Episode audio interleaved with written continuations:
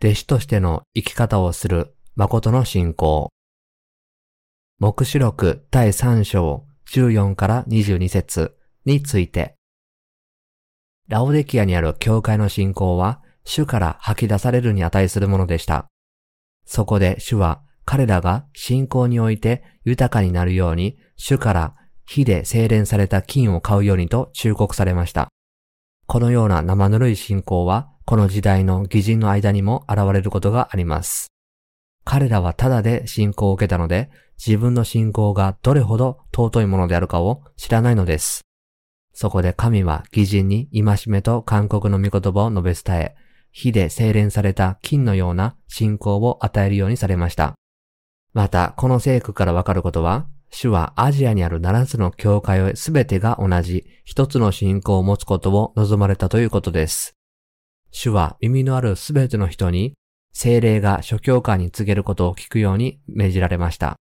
第3章17節からラオデキアにある教会は物質的な豊かさと神の霊的な祝福が同じであり、それは自分たちの信仰のおかげであると考え、自己欺瞞に深く陥っていたことがわかります。この惑わされた信徒に対して、神は彼らの霊的な貧しさと惨めさを鋭く指摘されたのです。ラオデキアにある教会は一見信仰が豊かなように見えますが、実は信仰がなく貧しい教会だったのです。その信仰は生ぬるく、霊的な傲慢さに満ちていて、イエスよりも世を愛していたのです。目視録第3章14から22節は、弟子としての生き方について述べています。イエスの真の弟子とは、キリストの御言葉に素直に従う人たちです。イエス・キリストを信じて新しく生まれている人はすべて主の弟子となる資格があります。主は私たち全員が弟子としての生き方をすることを望んでおられます。私たちはこの弟子としての生き方が実際に私たちに与えられていることを理解しなければなりません。この聖句で主は弟子としての生き方をしない生徒を吐き出すとおっしゃっています。15から16節に記されているように、私はあなたの行いを知っている。あなたは冷たくもなく、熱くもない。私はむしろあなたが冷たいか熱いかであってほしい。このようにあなたは生ぬるく、熱くも冷たくもないので、私の口からあなたを吐き出そうとあります。救われた者が主の見前で熱くもなく冷たくもないとすれば、それは彼らの霊的な貧しさを示しているとしか言いようがありません。また、そのような人は、まだ弟子としての生き方を知らないのです。しかし、新しく生まれた者は皆、弟子としての生き方をしなければなりません。私たちは水と御霊の福音を信じることによって、罪からあがなわれたのです。これが私たちの救いです。では救われ、新しく生まれた私たちには何が与えられたのでしょう主のようになろうとし、主のご命令に従い、主の御言葉を追い求める生活が与えられました。これが弟子としての生き方です。神は生徒たちにこの弟子としての生き方を求め、ラオデキアにある教会を熱くもなく冷たくもないと叱責なさったのです。熱くもなく冷たくもない信仰は生ぬるい信仰です。では、熱くもなく冷たくもないことで、人間に多くの慰めを与えるこの生ぬるい信仰とは、どのような信仰なのでしょうケーキも持っていて食べようとする信仰です。それは弟子としての生き方をしない信仰です。信仰が生ぬるい人とは、救われたにもかかわらず、イエスの御心に従わない人たちです。つまり、どっちつかずの信仰を生ぬるい信仰と呼んでいるのです。世間ではこのような信仰を賢いと表現します。このような信仰は世間的には賢いかもしれませんが、主にとっては吐き気を催すような信仰なのです。生ぬるいものは主が吐かれるのです。冷たくもなく熱くもないこの信仰がどのようなものであるかはかなりよくわかるはずです。その信仰が生ぬるい人は神の教会の働きと一つになることも分離することもしません。同時に行うことも行わないこともあるのです。彼らの信仰生活は例えば60歳が区切りだとしたら、それ以上でも以下でもなく、60歳ちょうどになるように自分を調整するようなものです。このような信仰生活を送っている人は霊的に貧しいのです。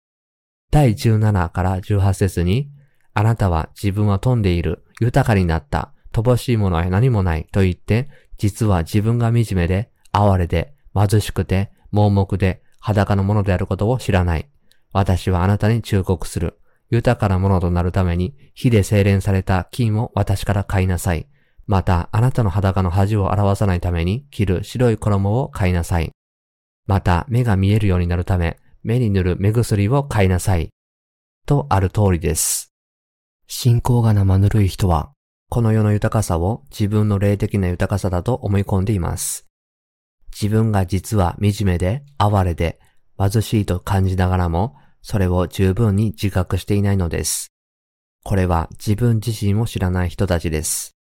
自分では、私は大丈夫。私は誠実で頭が良くてみんなに認められているから救われたけれども、こんな生き方でいいんだと思って自分の基準で生きている人たちです。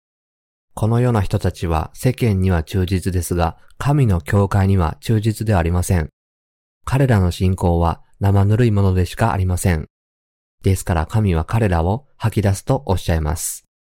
彼らは落ちこぼれを避けるという高い目的を持って教会にやってくるのです。教会の礼拝に座っているだけで礼拝が終わるとすぐに帰ってしまいます。教会の働きに自発的に参加することはなく、参加するとしてもそれが最小限の参加であることを確かめます。やるけれどやらない、やらないけれどやる。こうした人々は霊的に貧しい人々です。主はそのような人々に次のような忠告をなさいました。私はあなたに忠告する。豊かなものとなるために火で精錬された金を私から買いなさい。また、あなたの裸の恥を表さないために、着る白い衣を着なさい。また、目が見えるようになるため、目に塗る目薬を買いなさい。豊かなものとなるために火で精錬された金を買いなさいというのです。もし皆さんが本当に主に従い、皆さんの信仰を主に褒められたいなら、皆さんは自分の信仰を学ばなければなりません。では、どのようにして信仰を学ぶことができるでしょう？犠牲という代価を払って、御言葉を信じることによって、それを学ばなければなりません。この聖句では、火で精錬された金を買いなさいということです。これは、御言葉に従うということは、私たちにとって多くの試練や苦難があるということを意味します。しかし、そのような試練と苦難はすべて、御言葉を信じ、従うことによって乗り越えられます。そうすることで、私たちの心は精錬され、神の御言葉を真理と認め、心から信じる信仰が与えられます。これこそ純金のような信仰です。誠の信仰を得るためには、このように犠牲という対価を払わなければなりません。犠牲という対価を払わなければ、信仰を学ぶことはできないからです。つまり、苦難を経なければ、信仰を学ぶことはできないのです。本当に信仰の人になり、主の弟子としての生き方をし、信仰のために祝福を受けようとするならば、犠牲という代価を払わなければなりません。犠牲がなければ、決して達成することはできません。最初から強い信仰を持っているのは誰でしょう？誰もいません。人々が信仰を知らないからこそ、教会は御言葉を教え、御言葉で導きます。私たちは教会が導いてくれることに従い、信仰を持って従わなければなりません。しかし、そのためには苦労がつきもので、時には忍耐が必要です。ですから、御言葉の導き、交わり、教えを受けて信仰のためとなるには犠牲が伴います。しかし人々は信仰を学びたいのに犠牲を払いたくないから、誠の洗練された信仰を持つことができません。ですから主は信仰を豊かなものにするために火で精錬された金を主から買いなさいとおっしゃいました。この御言葉の意味は先人たちの信仰から学び、その生活に従ってこそ理解できるのです。御言葉を理論的に聞くだけで、御言葉が命じていることを実際に行わないなら、また、証や祈りや集まりに参加しても、それを実際に行わないなら、信仰を学ぶことはできません。信仰が少ないから自分の信仰を世の中の基準で測ると、それほど悪くないと考えます。自分は救われたしお金もあるし、世間的にはそれなりにやっているのだから他の人より優れているに違いない。ああ、確かに私はこの人たちよりはマシだ、と思ってしまうのです。金のような誠の信仰を本当に学びたいのなら、犠牲という対価を払わなければならないのです。素直に従うのは簡単なことでしょうか従順になるためには犠牲が必要です。犠牲を払うのは簡単なことでしょうかもちろんそうではありません。しかし、吐き出されないようにしたいなら、犠牲を払って従わなければなりません。しかし、誠の信仰を学ばず、霊的に貧しい者は決して犠牲を払おうとはしません。従うためには、まず自分の心を砕かなければなりません。そうすることができないから、時間が経っても心は惨めなままです。自分の信仰のなさに気づかず、信仰で先に進んだ生徒たちを背中から責めるだけになってしまいます。誠の信仰を学ばなければなりません。霊的な戦いに入って神の側で戦うとき、霊的な戦利品を得て、霊的な勝利の生活を送るには何が必要かを悟ることによって信仰が洗練されるのです。この信仰は実際に体験して初めて知ることができます。